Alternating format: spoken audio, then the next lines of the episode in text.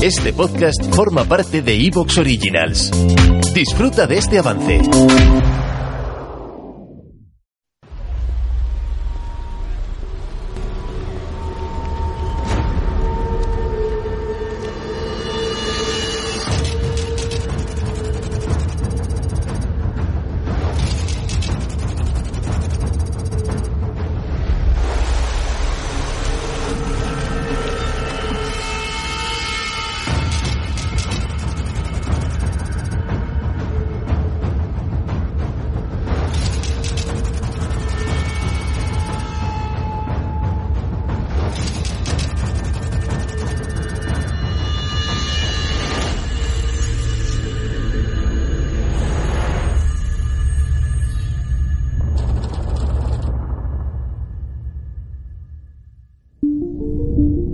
Muy buenas noches. En Horizonte preferimos las preguntas incómodas a las cómodas y por eso vamos a investigar una serie de claves viajando en el tiempo. Precisamente esta misma semana China eh, hacía un comunicado diciendo que iba a condenar incluso con pena de muerte a los eh, médicos que hablasen de los inicios, el origen concreto del COVID. ¿Por qué?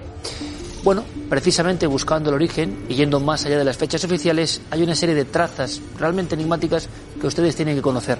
Lo interesante es que están avaladas por estudios científicos publicados. Verán, vamos a viajar en el tiempo buscando primero la fecha digámoslo así, establecida por todos para esta pandemia de 60 millones de casos en todo el mundo.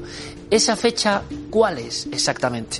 La van a ver ahora mismo apareciendo en pantalla. El día 31 de diciembre del 2019, de alguna manera, hay una neumonía desconocida en Wuhan. No saben lo que es, pero es el punto de inicio. El día 20 de enero se confirma, casi un mes después, la transmisión entre humanos. Y nos iríamos después al mes de marzo, en el instante en que la Organización Mundial de la Salud reconoce oficialmente la pandemia. Fíjense, han pasado dos meses. Y sin embargo, ¡pum! Detenemos aquí esta, esta especie de, de placa de mandos, homenaje a Regreso al Futuro, para irnos de pronto antes. El día 27 de diciembre, en Francia. El artículo de Science está aquí. Se descubre algo. El doctor que lo descubre se lo va a contar. Hay otros pacientes cero. 14 en concreto. Observamos que muchos de nuestros pacientes tenían síntomas clínicos de gripe sin ningún diagnóstico.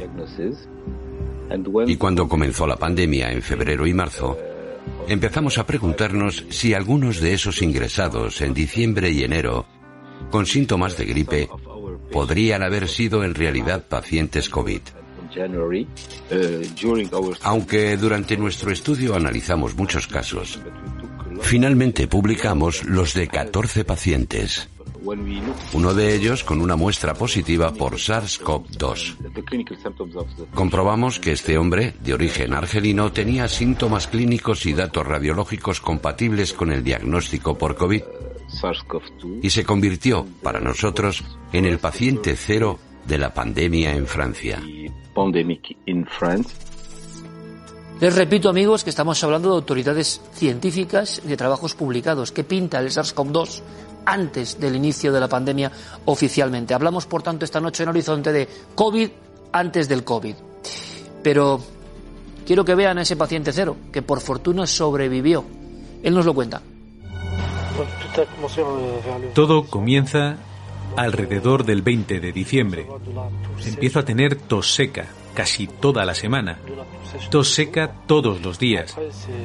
Después llega la fiebre. Durante tres días supera los 40 grados. Pasa de 40. Y luego empiezo a tener dolor aquí, en el tórax. Un dolor fuerte en el pecho. Y el día antes de ir al hospital, por la noche, empecé a escupir sangre. Deciden ponerme en el servicio de reanimación durante tres días, con oxígeno. Era lo que era, una infección pulmonar muy grave. He podido cruzarme con gente, he podido infectar a gente pero lo que me pregunto es cómo me pude infectar en el mes de diciembre. También nos lo preguntamos todos, ¿verdad?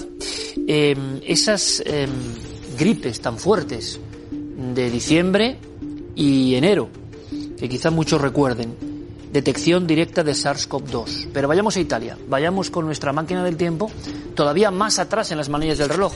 Por tanto, el problema es mayor, porque ya el día 18, en Italia, en aguas residuales, va a ser un elemento importante esto, se detecta SARS-CoV-2. Y en el mismo país transalpino, el 3 de septiembre, el 3 de septiembre, hay positivos en muestras de cinco regiones italianas.